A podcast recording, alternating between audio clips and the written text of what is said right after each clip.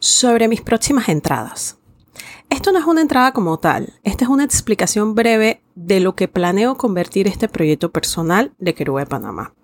Este año 2022 no publiqué casi nada, me pasaron muchas cosas la verdad, pero no daré justificaciones que a nadie me ha pedido.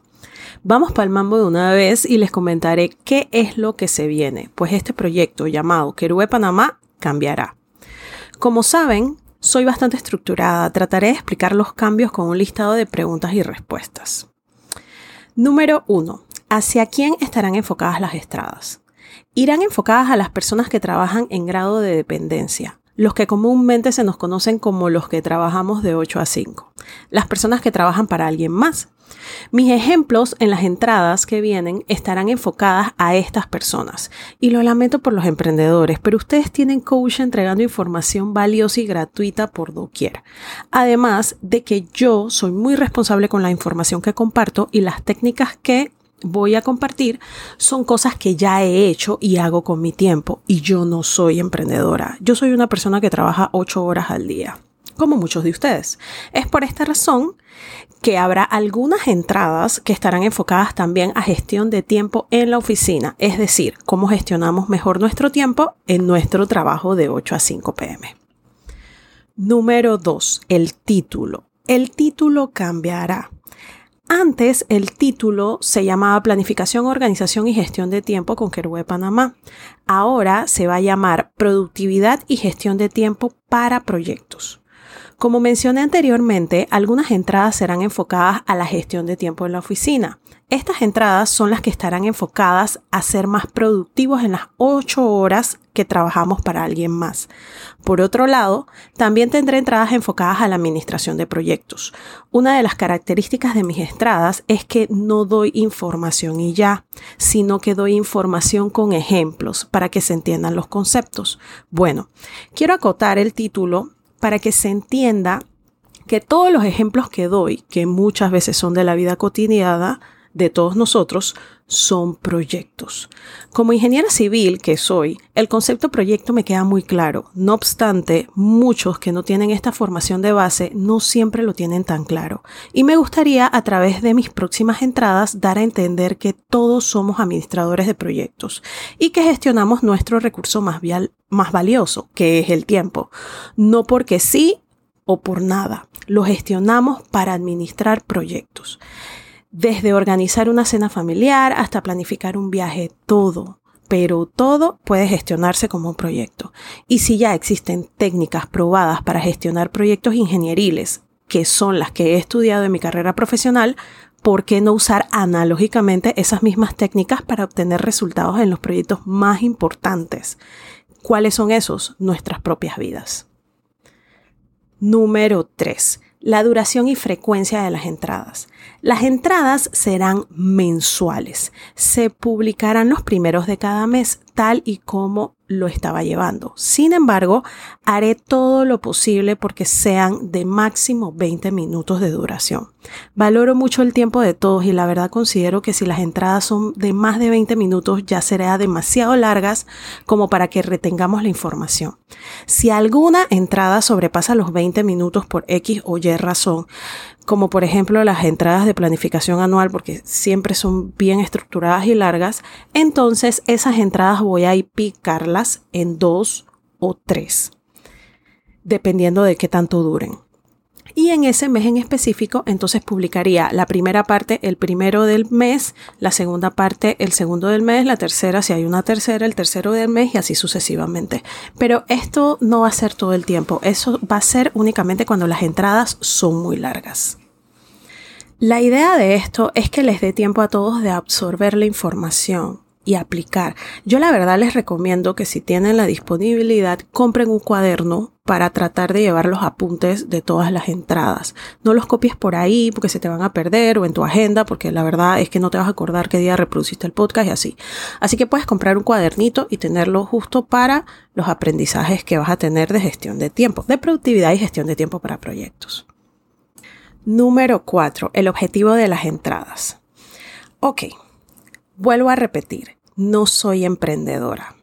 No soy coach, no voy a cobrar nada por mis entradas y mi contenido. Hasta hoy, diciembre del 2022, no me interesa emprender con esto. El objetivo de estas entradas es reforzar mis propios conocimientos yo misma.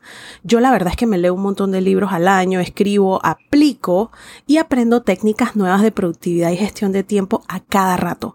Pero como muchos, con el tiempo no retengo y dejo de aplicar. Entonces he descubierto que enseñando retengo más información para mí misma, además de que me gusta bastante enseñar, la verdad. Es cierto que tengo un gasto del dominio de la página web y un gasto de tiempo importante, que yo creo que es más lo que gasto en tiempo que en la página web. La página web es bastante económica. Pero esos gastos yo los veo como inversiones a mi propio aprendizaje, porque enseñándoles y compartiéndoles toda la información que aprendo, yo también como que me la aprendo doble. Entonces para mí valen totalmente la pena estas inversiones. Así que seguiré con este proyecto de a gratis. Trataré de ser trataré de ser constante. La verdad es que no les voy a mentir. Obviamente, como es un proyecto gratuito, yo no cobro nada por esto. Entre más se aprieten las otras áreas de mi vida, el primero que abandono o el primero que pongo en pausa, no abandono porque la verdad es que no lo abandono, el primer proyecto que pongo en pausa es este, porque lógicamente, eh, ¿qué te puedo decir? Es algo como de para ayudar. Pero Voy a tratar de ser constante, ya es una de, mis prioridades y mis objetivos de este año, así que esperemos todo siga avanzando de manera constante y bien. Número 5. Los canales de las entradas. Ok. Voy a continuar con, con los canales que tengo y voy a agregar algunos más. Primero que todo, mi blog. Mi canal principal es ese y va a seguir siendo mi blog. Allí estará alojada toda la información de las entradas en texto como siempre, para los pocos que nos gusta leer. Y la verdad es que digo pocos porque yo estoy clara que este es el canal que menos visitas tiene, porque pero me encanta tenerlo porque para mí es como un cuaderno digital aunque nadie lo lea, no me importa porque tengo todo ordenado. Y la verdad es que me encanta, me encanta tener todo ordenado. Incluso a veces cuando quiero reforzar cosas, yo voy a mi propia página web y me meto para repasar cosas. Así que va a seguir tal cual. El segundo canal que voy a mantener es el Instagram. La verdad, eh, sorry por los fanáticos de Instagram, la verdad es que a mí también me gusta mucho, pero seguir haciendo posts allá ya no tiene mucho sentido para mí. Yo la verdad es que enseño cosas y, y cosas bastante densas y largas y ese algoritmo está enfocado a mostrar reels cortos que no son compatibles con la información densa que yo suelo compartir. Allá, la verdad es que puede que comparta algunas cápsulas de vez en cuando o algunos mini trailers de la información de mis entradas, pero francamente será un canal que no tendrá mucho movimiento. Sin embargo, no lo cerraré. Allí me siguen escribiendo algunas personas para hacerme consultas y aunque no contesto de inmediato, porque la verdad es que me meto a Instagram una vez al día, más o menos, igual voy a mantenerlo. Voy a mantenerlo para poder seguir comunicándome con ustedes, pero a lo mejor nada más suba historias o haga posts una vez al mes, que es cuando subo entradas, pero, o sea, nada constante y nada tan gráfico y bonito, porque la verdad es que he hecho pruebas de hacer reels y eso es una producción completa. De verdad, siento que por 15 segundos que voy a retener la, la, atención de las personas, siento que es mucho trabajo. Pero bueno, el tercer canal que tengo y que voy a mantener es el del podcast. Ok, tanto en Spotify como en otras plataformas. Ese continuará tal cual. Lo único es que sí actualizaré algunas entradas de los primeros episodios, que la verdad es que no se escuchan tan bien. en esos tiempos yo grababa con los audífonos del celular y la verdad es que yo escribía y hablaba bastante robótico y no se escuchan bien. Lo lamento y pido disculpas por todos lo que han escuchado esa, e, esos podcasts. La verdad la información sigue siendo valiosa. Eh, yo me he metido, los he escuchado y también he leído en mi, en mi blog y hay mucha información buena que se puede rescatar. Así que lo que voy a hacer es actualizarlos, pero igual no los voy a borrar, así que voy a actualizar y ustedes van a darse cuenta. Em, cuando es actualización porque se los voy a marcar y van a ver la nueva imagen de, portada de podcast porque ya va a ser una foto con mi cabello real, que es mi cabello rizado, porque ya me lo estoy dejando usar. Pero bueno, ok. Como cuarto canal, esto sí es algo nuevo y es que estoy evaluando fuertemente el agregar un canal de YouTube. La verdad es que em, quiero agregar ese, ese canal Y es un tema que pensé muchísimo. La verdad, YouTube es una plataforma de mucha calidad que implica una inversión adicional de tiempo del que ya hago. Y si en el pasado me había costado mantener la constancia, pues agregar más carne al asador no necesariamente va a ser más fácil. No obstante, creo que es una plataforma con que se puede ganar mucho en cuanto a interacción, sobre todo porque permite comentarios y ustedes saben que en Spotify y en los otros canales de podcast no, no, no hay comentarios. Creo que hay uno español que se llama eBots que sí permite comentarios, pero allá no tengo tanta audiencia. Entonces, ah, siento que en tema de interacción va a ser algo positivo. Adicional de que puedo plasmar las tablas y los ejemplos gráficamente, que muchas veces me toca narrarlos agre o sea, apegarme a la imaginación de todos. Y eh, teniendo un canal de YouTube voy a poder poner las tablas y los, los ejemplos súper gráficos. Y bueno, este canal estará disponible próximamente, pues como sabrán amerita un trabajo de línea gráfica adicional. Pero ya estoy en eso con una diseñadora, les avisaré cuando esté listo. Y bueno, como último canal, pero no menos importante, entonces tenemos el boletín informativo. La verdad, esta idea me la dio una amiga y la idea es compartir mis anotaciones, recomendaciones de libros o aplicaciones y cosas que voy aprendiendo mes a mes. Pues tengo la costumbre de escribir mis aprendizajes en cuadernos, pero como es información cortita, como que no es tan estructurada como para constituirlo en una entrada, pero siento que compartirlas en Instagram también no valdría la pena porque como les mencioné anteriormente, el algoritmo de Instagram como que muchas veces no muestra mi contenido porque, bueno, diría yo que aburrido. no es de tanto entretenimiento, ni de bailes, ni de reels, ni nada. Entonces yo pienso que, hacer una producción por esas capsulitas cortitas como que no vale la pena.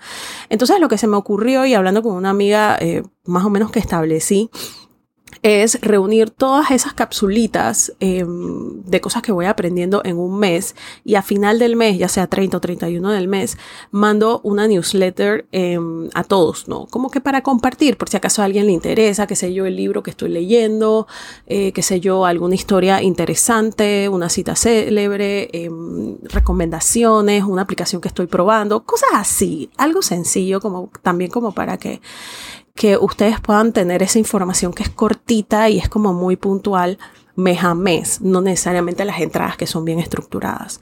La verdad es que eso todavía también, o sea, eso es otra de las, de las metas del 2023, tanto el YouTube como el boletín informativo, como mantener la constancia.